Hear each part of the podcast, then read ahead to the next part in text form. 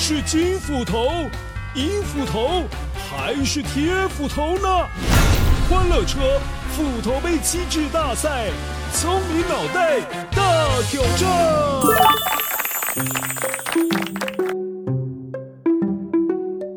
嗨，乖乖，你好啊！我是玉兔故事当中说故事的维多叔叔。在故事当中，我曾经这样描述过玉兔：玉兔和嫦娥一样。其实都是从凡间升天到广寒宫的。好喽，现在要来考考你的是，关于玉兔的描述，究竟哪一把斧头说的才是正确的答案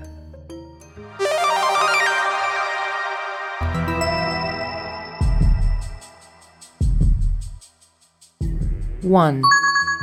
Hello，乖乖，我是金斧头，我来了。玉兔原本的称呼叫做月兔，也就是在神话当中居住在月亮上面的兔子，所以就叫月兔。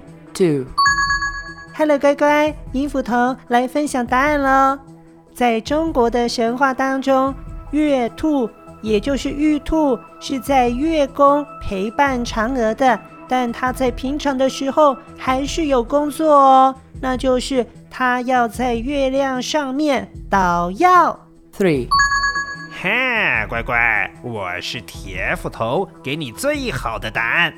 在中国的传说当中，玉兔是要捣药的，没错。但是在日本还有韩国的传说当中，玉兔则是在月亮上面捣麻薯哦，也就是大家都喜欢吃的麻吉啦。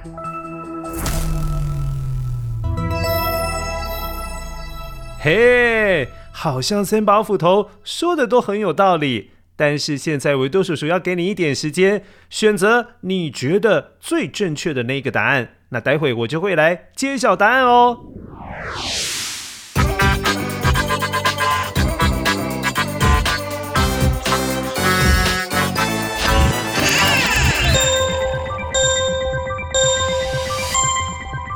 嗨，乖乖，我是维多叔叔，答案要揭晓喽。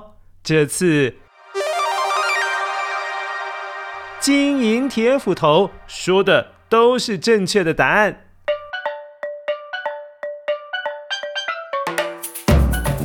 乖乖，在许多的国家文化当中，特别是民间的传说。因为远远看着月亮，它上面的陨石坑拼凑出来的样子，就好像有一只兔子在月亮上拿着石杵在咚咚咚咚咚捣东西。因此呢，在中国的神话当中，玉兔是在捣药的；而在日本还有韩国，玉兔则是在捣麻糬麻薯；而在台湾也有玉兔捣麻薯的说法哦。